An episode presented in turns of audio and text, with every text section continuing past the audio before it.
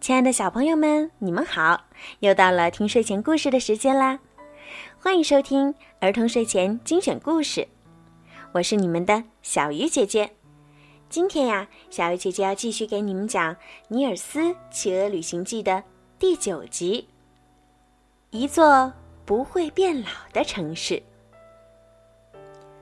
复活节的前夜，月光十分明亮。大雁们告别了洞里的羊群，来到山顶休息。尼尔斯躺在草丛里睡不着，胡思乱想起来。这时，一只白鹳飞过来，落在了尼尔斯身边。原来是老朋友埃尔曼里奇先生。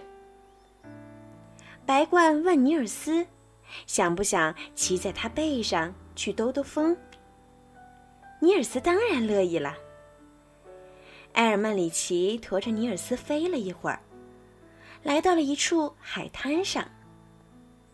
白鹳说：“我要休息一下，你可以自己去玩一会儿，但是别走得太远。”尼尔斯爬到一个沙丘上。他突然觉得脚下有个硬硬的东西，原来是一枚锈迹斑斑的小铜钱。尼尔斯一脚把它踢开了。可是当他抬起头时，惊讶的发现，眼前的海滩已经变成了一座城市。他知道，这肯定是魔法在作怪。但他一点儿也不害怕，倒是很有兴趣进去看一看。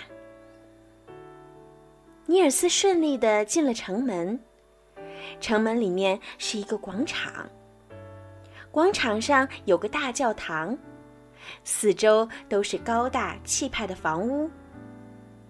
广场上有很多妇人，她们穿得很漂亮。和教堂遥遥相对的。是一幢大楼。大楼中央有一座高高耸立的尖塔，那就是市政厅。在教堂和市政厅之间，有很多精美的房屋，展现了这座城市富丽堂皇的气势。尼尔斯来到了一条街上，整条街的商人都看见了他。商人们都殷勤地拿出了最好的货物，争着要卖给他。他们伸出一根手指，意思是说，只要一枚钱币就能买到这些贵重的东西。有的商人激动的甚至快要哭出来了。尼尔斯不想让他们失望，可是他翻遍了所有的口袋，身上。一分钱也没有呀。这时，他突然想起了之前看到的那枚铜钱，急忙跑出城门，想把它捡回来。不一会儿，他真的找到了。可当他想再进城门时，发现城市已经消失了。这时，白鹳醒了。听完尼尔斯的描述后，他讲了一个故事。从前，这个海滩上有一座非常富有的城市，名叫威尔塔。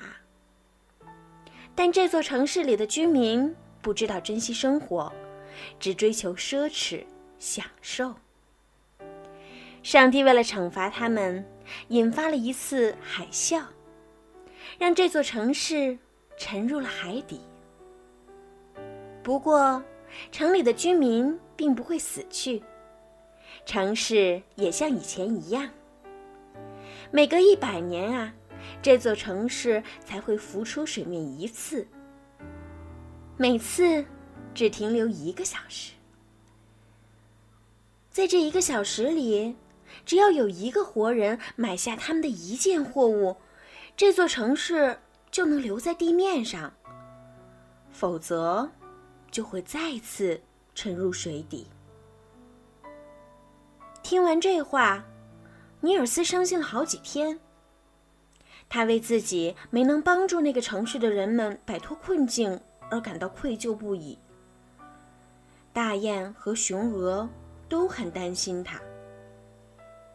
一天，一只上了年纪的大雁卡克西说：“带着大拇指去果特兰岛上空看看吧，他一定会想明白的。”于是，大雁们带着尼尔斯。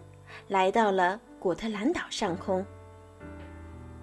不一会儿，大雁们飞过了果特兰岛，朝西海岸飞去。突然，尼尔斯吃惊的看到，海岸上立着一座气派非凡的城市。这座城市的城墙很高，城门也很大。看得出，这座城市曾经也很繁华。和尼尔斯见到的那座城市一样，不过，现在这座城市已经破败了，只剩下了光秃秃的残垣断壁。但是，尼尔斯能够想象出他昔日的奢华，满墙都是雕像和图画，教堂里装饰华丽。还有金光灿灿的十字架。当天夜里，尼尔斯怎么也睡不着。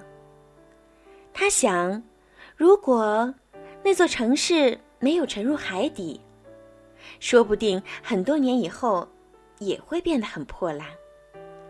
如果真是这样，还不如让它沉在海底呢。